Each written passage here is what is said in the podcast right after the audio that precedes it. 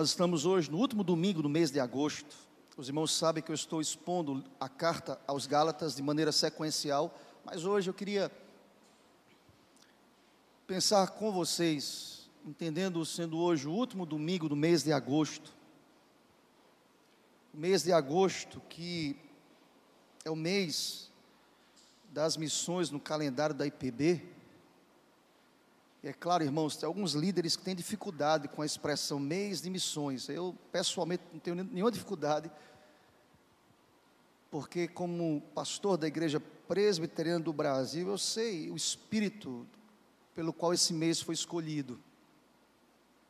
É claro que nós entendemos também, irmãos, concomitantemente, que todos os meses, todos os dias, todos os meses, todos os anos, é um tempo apropriado para o desenvolvimento da missão de Deus, da missio Dei, da, do chamado missiológico para a igreja. E nós sabemos disso. A IPB tem as suas agências, a PMT, a APECOM, Junta de Missões Nacionais, PMC, todas elas imbuídas, envolvidas na proclamação do Evangelho. Mas o mês de agosto foi escolhido pela Igreja Presbiteriana do Brasil como mês das missões, pelo espírito, pelo momento histórico, irmãos, que nós temos, ou seja, no dia 12 de agosto de 1859, chegou ao Brasil, em solo brasileiro, o reverendo Ashbel Green Simonton, e começou a pregar o Evangelho, começou a plantar a semente do Evangelho genuíno aqui no nosso Brasil.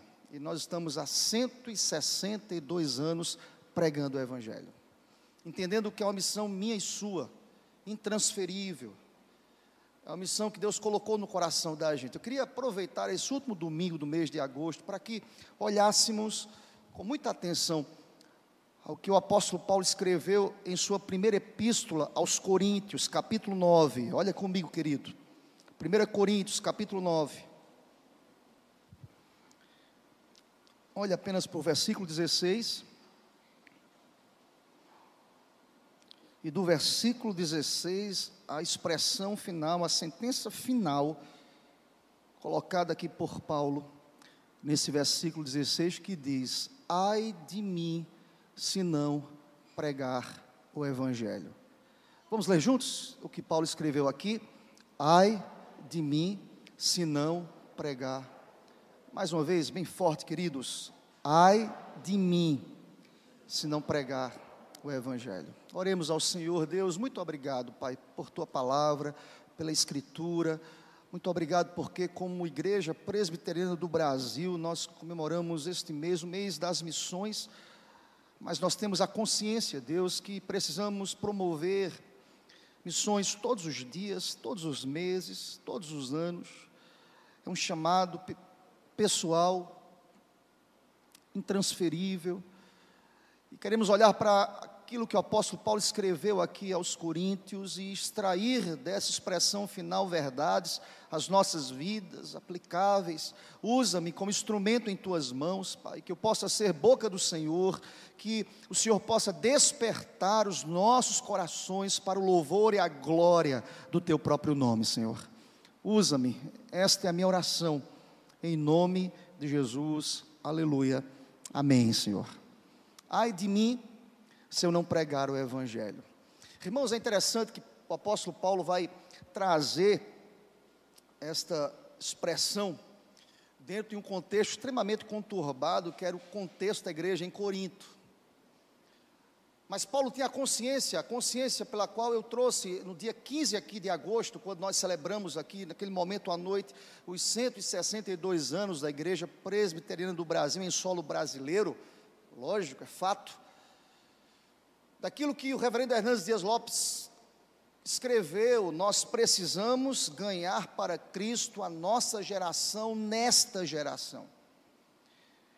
Ou seja, eu não posso lançar para uma geração futura, não posso esperar, por exemplo, que as crianças cresçam para que o evangelho seja pregado. Pelo contrário, na minha percepção, elas são instrumentos de Deus na geração delas, agora, hoje. Nós precisamos ganhar a nossa geração nesta geração.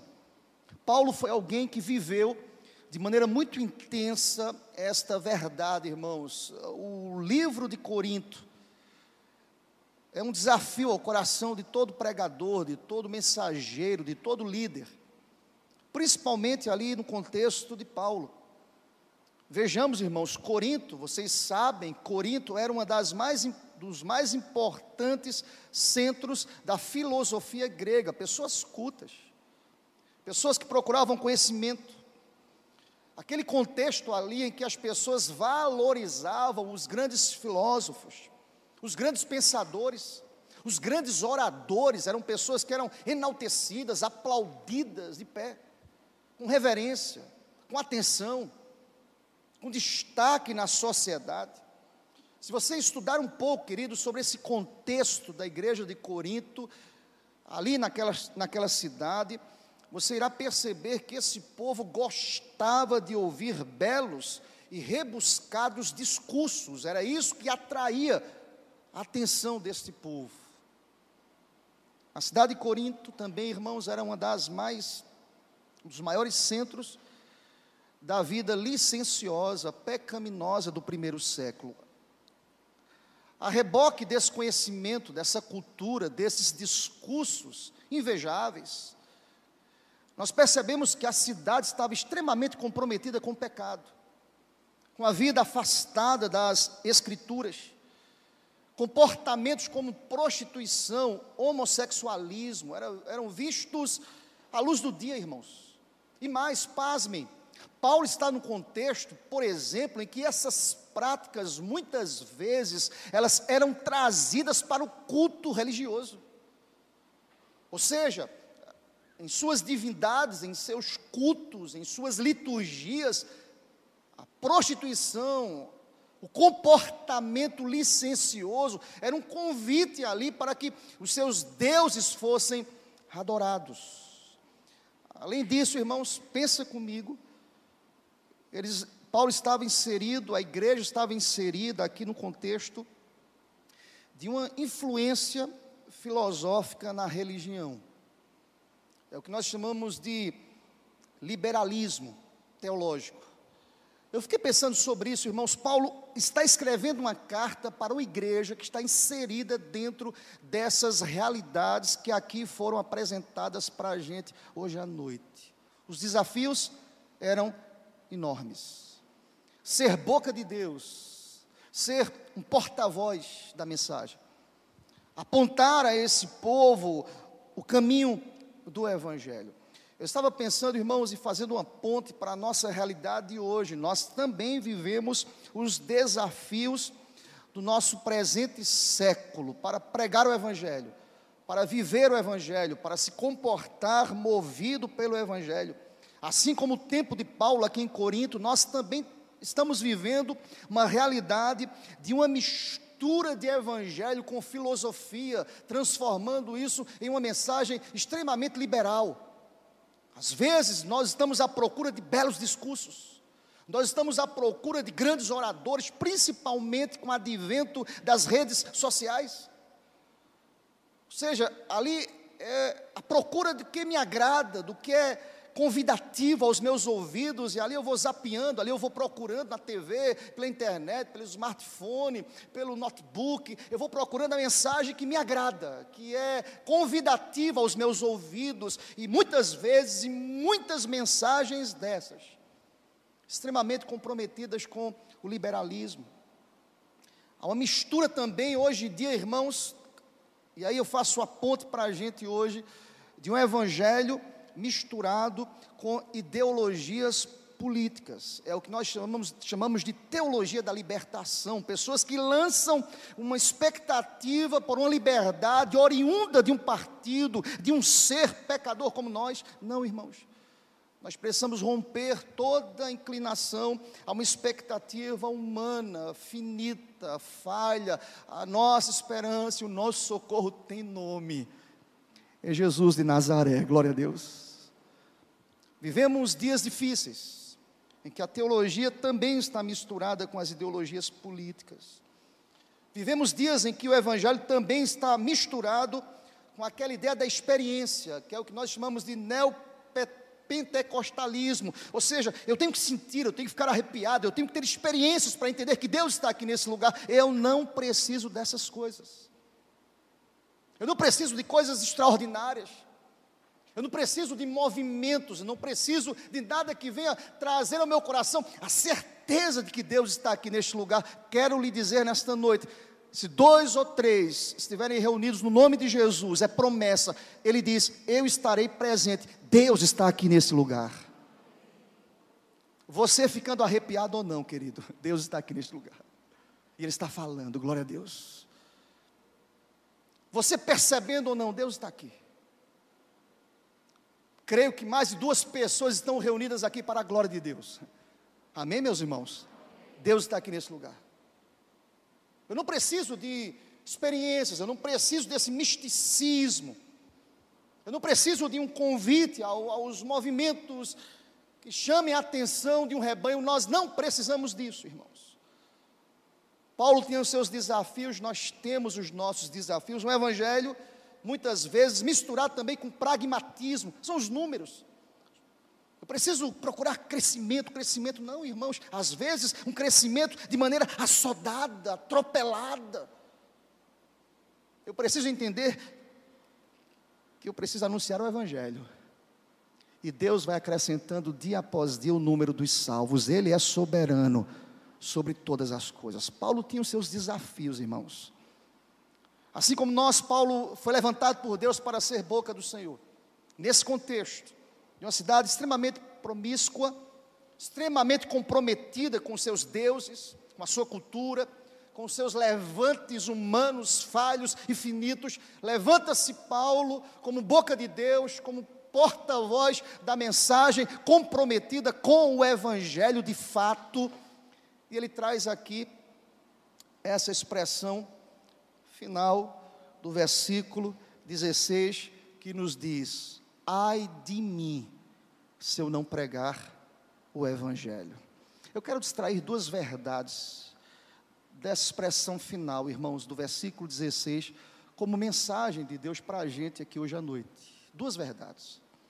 Ai de mim, se eu não pregar o Evangelho. A primeira delas, irmãos, é que o compromisso da proclamação do evangelho é pessoal. É pessoal. Olha o que Paulo vai dizer: ai de mim, se eu não pregar.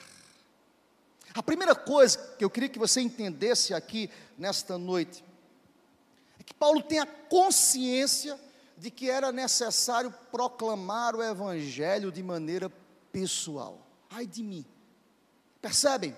Paulo não está transferindo para outro, Paulo não está transferindo para uma agenda evangelística, Paulo não está transferindo para a, a eclesia, Paulo está dizendo: ai de mim, sou eu que tenho que pregar o evangelho.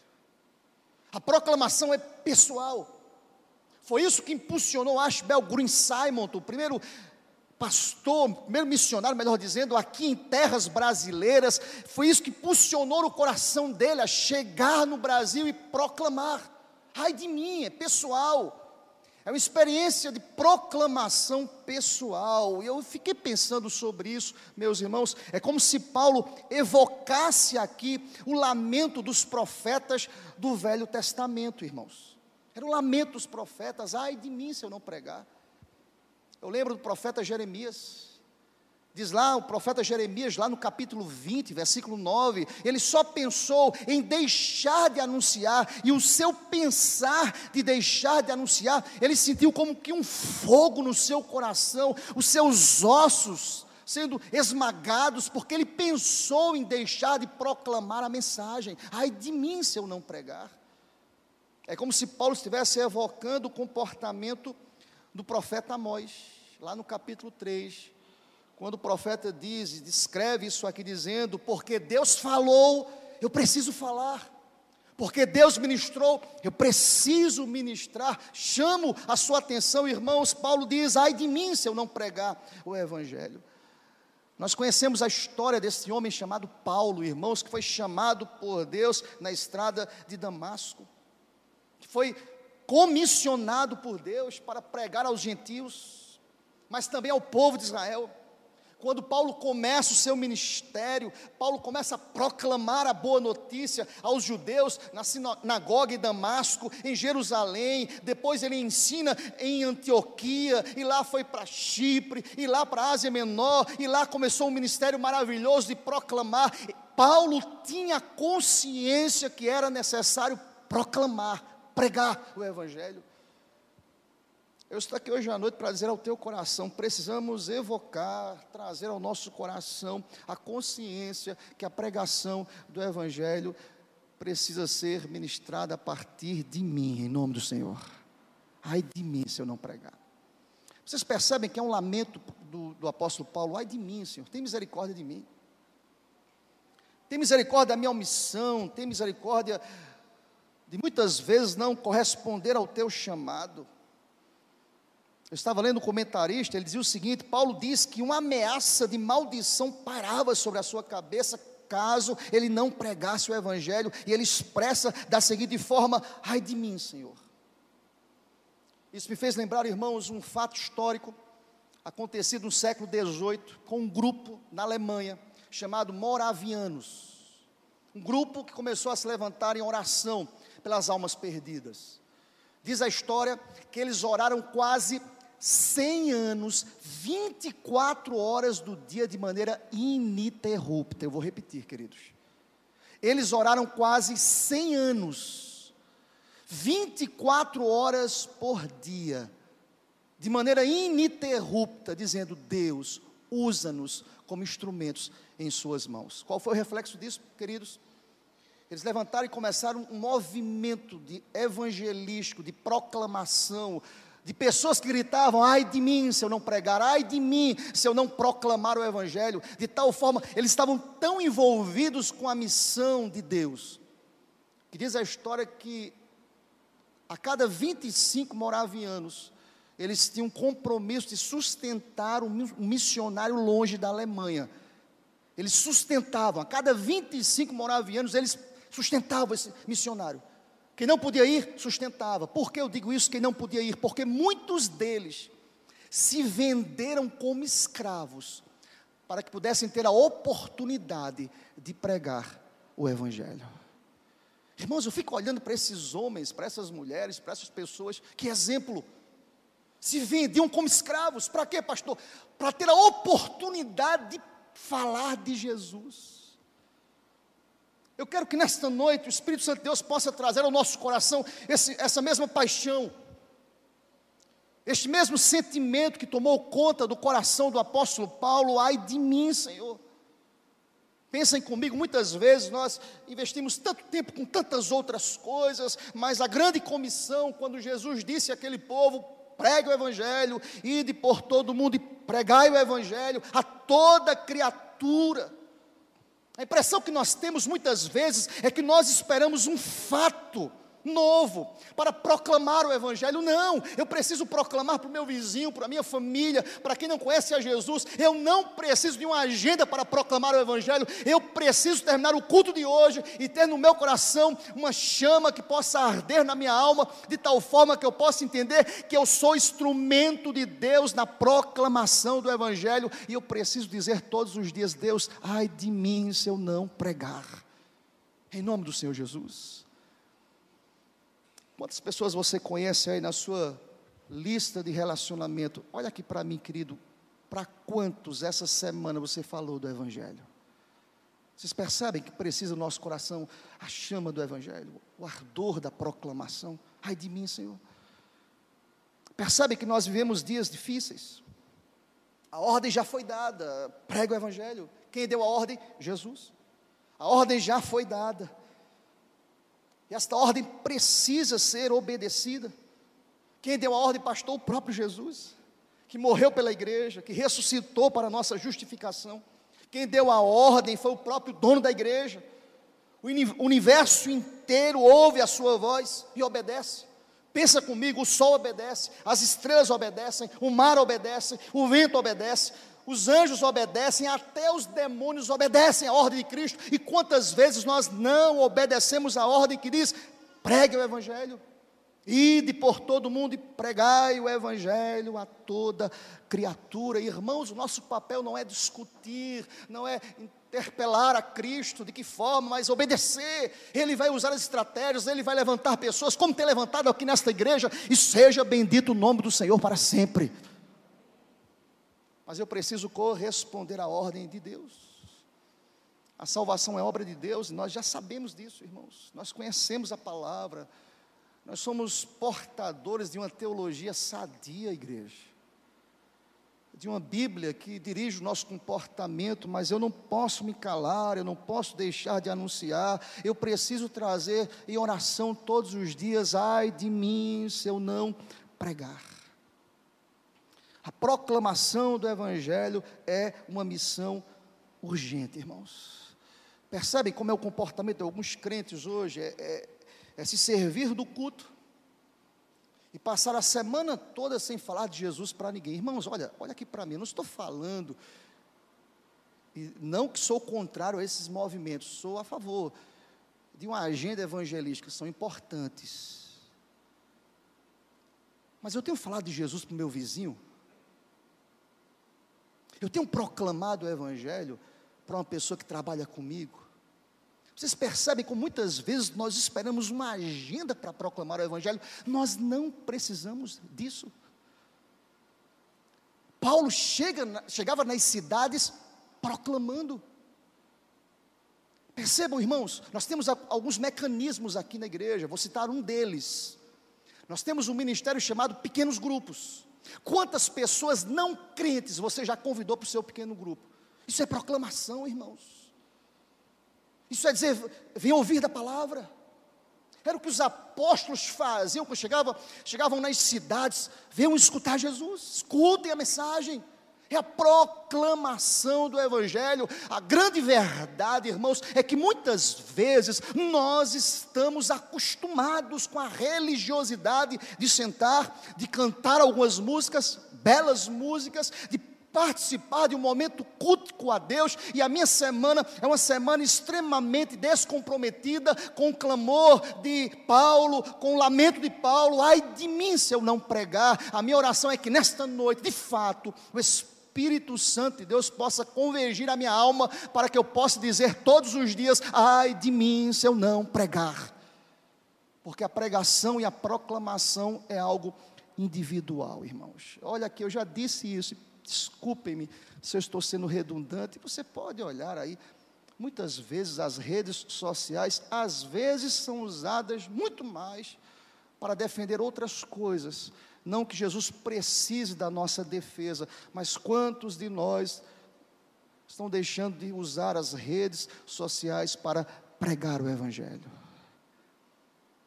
Se Paulo tivesse Instagram, irmãos, eu ia seguir Paulo no Instagram dele, viu? Eu imagino quantas palavras de Deus no Instagram de Paulo, de João, de Pedro. Pastor Sérgio falou um pouco sobre isso em outro momento aqui. Às vezes eu uso meu, a minha rede social para defender o meu time, o meu partido, o meu político, mas eu não falo de Jesus. Ai de mim se eu não pregar. Eu converso sobre tudo com as pessoas, mas eu não falo de Jesus. É, alguma coisa está errada, irmãos. O que, que Paulo tinha diferente de mim e de você? Ele foi alcançado com o mesmo Espírito, ele teve um chamado específico, foi apóstolo. Mas o mesmo Espírito, lembram de Efésios 2, que alcançou o coração de Paulo, ele também alcançou o meu coração. E nós somos novas criaturas. Vivo não mais eu, mas agora é o Evangelho. É Cristo que vive em mim. A proclamação é um chamado pessoal. Cabe a mim, cabe a você proclamar o Evangelho. Há uma segunda e última verdade, irmãos, que o texto ensina, não tem mais o que dizer sobre, de maneira muito pontual nesse texto. Primeiro, é que a proclamação é um chamado pessoal. Segundo e último lugar, irmãos, é que o compromisso da proclamação é com o Evangelho. Olha para o texto. O texto fecha de maneira magistral, cirúrgica, abençoada, sinalizando que compromisso Paulo tinha: ai de mim se eu não pregar o Evangelho. Vamos repetir comigo, toda igreja? Ai de mim se eu não. se eu não pregar o Evangelho. Irmãos, presta atenção. O que o texto quer nos, nos dizer aqui hoje à noite é que o apóstolo Paulo entendeu que a missão da igreja tem um conteúdo exclusivo, definido, inalterado, que não pode ter complementos. O que Paulo quer me dizer aqui hoje à noite é que o conteúdo está definido, irmãos.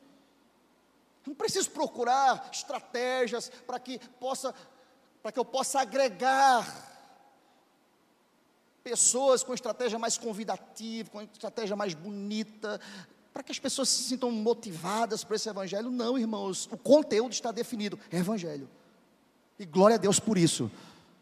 O conteúdo está muito bem definido, a mensagem está definida. Isso me traz segurança, irmãos, porque pensa comigo, se a mensagem é exclusiva e definida, a igreja, ela está pronta para pregar esse evangelho, porque a mensagem está pronta, está revelada de maneira especial através das escrituras. Nós não estamos sozinhos nesta proclamação. A mensagem foi revelada, cabe a mim e a você proclamar esta mensagem. O conteúdo está aqui, posto diante dos nossos olhos, e presta atenção, queridos. A igreja é enviada para o mundo para pregar esta mensagem. Qual é a missão da igreja? Anunciar as boas novas do Evangelho. Qual é a missão da igreja? É pregar o Cristo glorioso. Qual é a missão da igreja? É dizer a este mundo que Cristo morreu pelos nossos pecados. Qual é a missão da igreja? É dizer a este mundo que Ele ressuscitou e venceu a morte. Qual é a missão da igreja? É dizer a este povo que Deus amou o mundo de tal maneira que Ele morre, Ele ressuscitou por amor às nossas vidas, Ele foi assunto aos céus e Ele voltará. E aquele que confessar com a boca o Cristo Jesus que morreu na cruz em seu coração e crer em Deus e que Ele ressuscitou dentre os mortos, nos diz a palavra, esta pessoa será salva. O grande problema é que muitas vezes as pessoas estão à procura de um complemento a essa mensagem, algo mais convidativo. Nós não precisamos de complementos, irmãos. A mensagem está pronta. E glória a Deus por isso.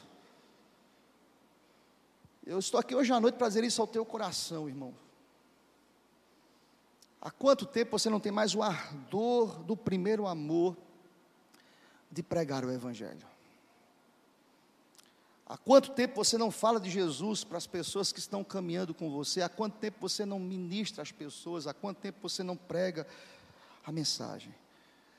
A grande verdade, irmãos, é que muitas vezes nós até desacreditamos nessa mensagem, mas eu estou aqui para lhe dizer, à luz das Escrituras, que, que o Evangelho realmente é o poder de Deus para a salvação. Se você crer nisso, diga amém, eu creio.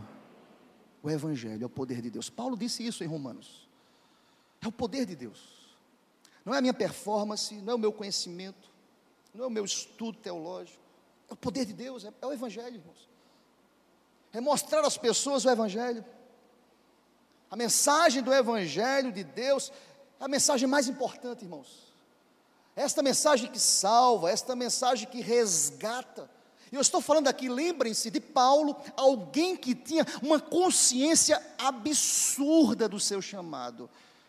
Por isso que ele disse: ai de mim, se eu não pregar o Evangelho. Deixa eu fazer aqui um, um link para um texto que tem tudo a ver com essa consciência absurda de Paulo acerca da pregação do Evangelho. Se você for comigo lá para Romanos capítulo 1, fica com a palavra no teu coração. Ai de mim, se eu não pregar o Evangelho. Ai de mim, se eu não pregar o Evangelho. Olha o que Paulo disse lá aos Romanos, no capítulo 1, no início de sua carta, nos versículos 14 15, 16 e 17. Olha o que Paulo vai dizer a esta igreja. Ele, ele nos dá aqui uma clara e uma estimulante afirmação acerca do seu compromisso na proclamação. Romanos 1, versículo 14 diz: Pois sou devedor tanto a gregos como a bárbaros, tanto a sábios como a ignorantes. Por isso, quanto está em mim, estou pronto a anunciar o evangelho tanto a vós outros em Roma, pois não me envergonho do evangelho, porque é o poder de Deus para a salvação de todo aquele que crê primeiro do judeu e também do grego, visto que a justiça de Deus se revela no evangelho de fé em fé, como está escrito: o justo viverá pela fé. Seja bendito o nome do Senhor. Irmãos, eu estava fazendo um paralelo de 1 Coríntios 9, 16 com Romanos 1, versículos 14 a 17, e me chamou a atenção algumas coisas. Olha como o Evangelho era uma agenda da alma do apóstolo Paulo. Porque ele vai dizer algumas, algumas coisas importantes aqui em Romanos. Primeiro, ele diz assim: Eu sou devedor do Evangelho. Versículo 14: Eu sou devedor.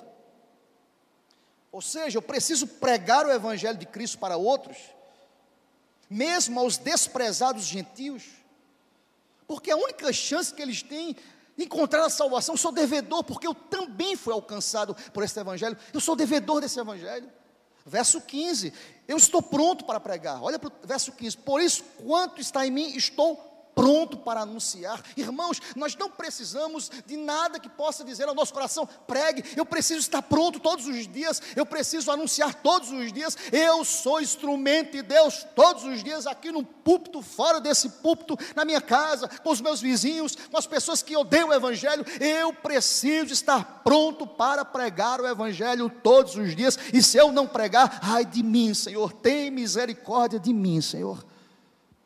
Olha o que Paulo vai dizer no verso 16: Eu não me envergonho do Evangelho.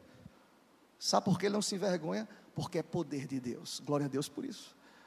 Irmãos, ao olhar para essas expressões colocadas aqui por Paulo, nós entendemos porque ele diz aos coríntios: ai de mim, se eu não pregar o Evangelho. Uma palavrinha muito importante aqui, irmãos, eu chamo a sua atenção. Duas palavras que caminham de mãos dadas. A primeira delas é querigma. O que é querigma, pastor? Querigma é a proclamação audível do Evangelho, é o querigma. Todo cristão precisa estar pronto para anunciar de forma audível, usando os meios. Nós temos até ministérios de Libra. A comunicação tem que acontecer. A mensagem tem que ser proclamada. A mensagem tem que ser anunciada, é a proclamação do Evangelho. E a segunda palavra é martíria. Martíria é testemunho.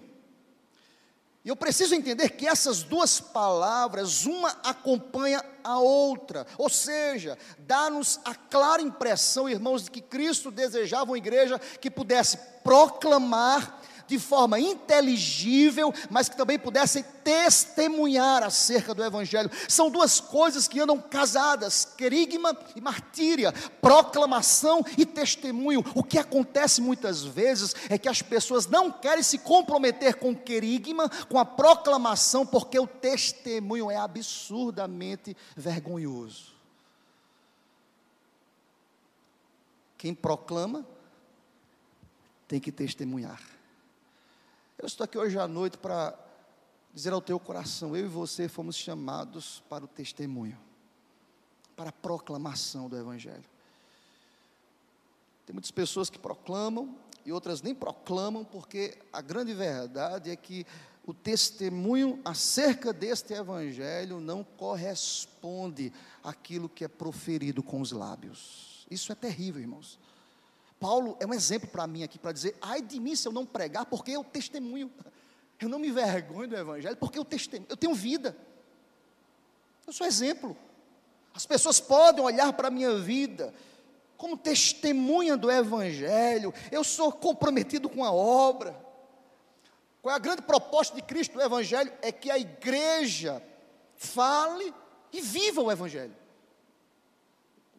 grande mau testemunho, a expressão mau testemunho, é quando a igreja tem um querigma, mas não tem uma martíria, não tem um testemunho, não tem a vida comprometida de piedade. Nada adianta a teologia sem piedade, sem vida, sem quebrantamento de alma, sem fogo na alma, no coração. Nada adianta luz na mente sem fogo no coração. Há uma junção, há uma ligação, há uma caminhada para esse mundo em que o mundo precisa ler o Evangelho através das nossas vidas. Paulo era alguém que podia dizer: sede meus imitadores, como eu sou de Cristo. Eu quero caminhar para o final, irmãos, dessa palavra. lhe perguntando: será que você tem tido teologia e piedade? Será que você, será que você tem vida para dizer ao teu vizinho de porta ali do apartamento ou da casa: olha para mim? Para as pessoas que trabalham com você, olha para mim.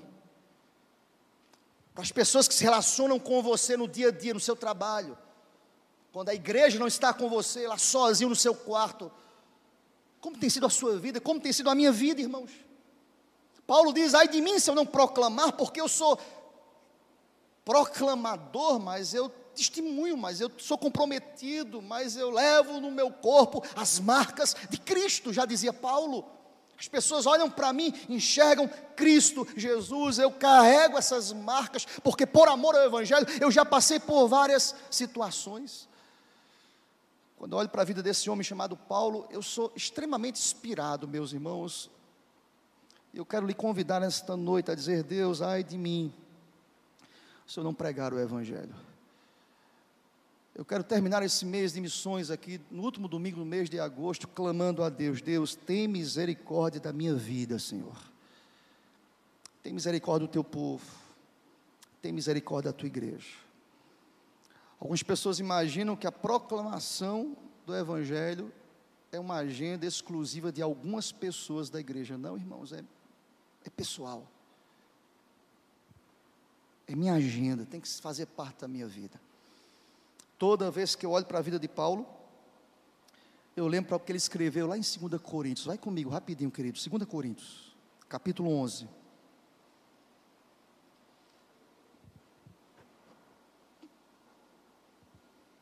Olha o que Paulo vai dizer. Paulo foi alguém que proclamou e viveu os sofrimentos por amor ao Evangelho. Olha o que ele vai escrever, verso 16. Outra vez digo: ninguém me considera insensato, todavia, se o pensais, recebei-me como insensato, para que também me glorie um pouco. O que falo, não falo segundo o Senhor, e sim como por loucura nesta confiança de gloriar-me. E posto que muitos se gloriam segundo a carne, também eu me gloriarei, porque sendo vós sensatos de boa mente, tolerais os insensatos. Tolerais quem vos escravize, quem vos devore, quem vos detenha, quem, vos, quem se exalte, quem vos esbofeteie no rosto. Ingloriamente confesso, como se fôramos fracos, mas naquilo em qualquer tem ousadia, com insensatez o afirmo, também eu a tenho. São hebreus? Eu também sou. São israelitas? Eu também sou. São da descendência de Abraão? Eu também sou. São ministros de Cristo? Sim, eu ainda mais.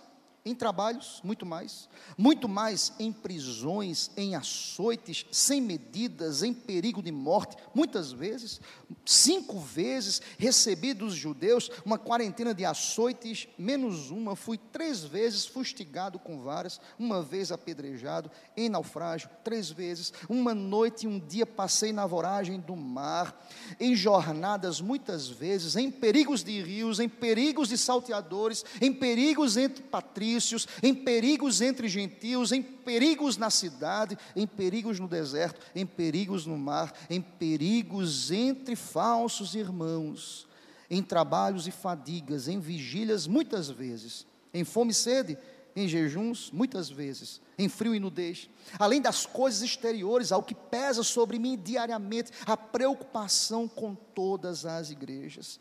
Quem enfraquece, que também eu não enfraqueça. Quem se escandaliza, que não me inflame. Se tenho de gloriar-me, gloriar-me-ei no que diz respeito à minha fraqueza. O Deus e Pai do Senhor Jesus, é, que é extremamente bendito, sabe que não minto.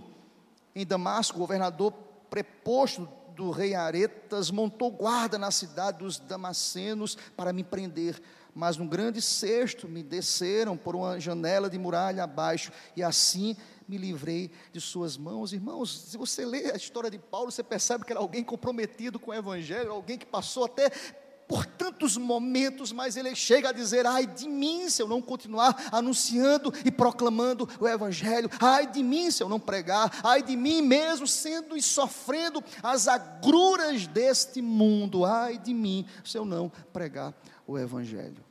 Eu quero concluir essa palavra, irmãos, dizendo ao teu coração essa responsabilidade de anunciar, de, de trazer e apontar o caminho do Evangelho, é minha e sua.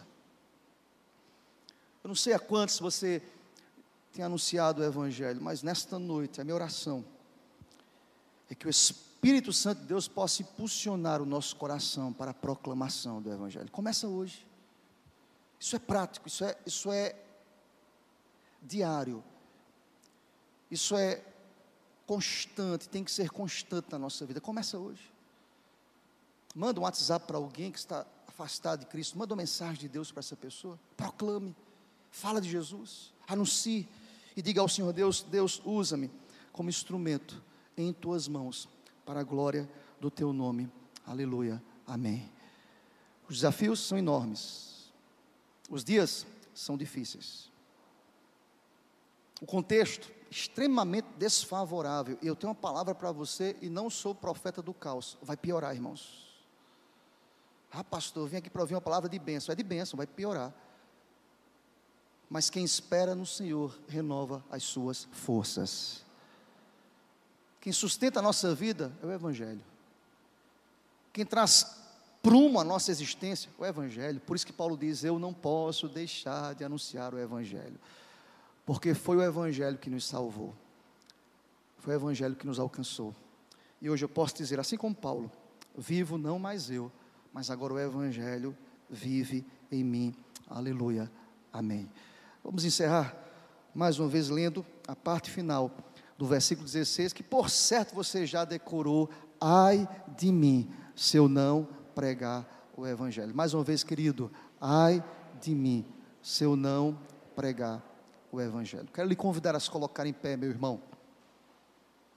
Enquanto o louvor está ministrando esta palavra, este louvor, que esta palavra possa reverberar nas nossas almas.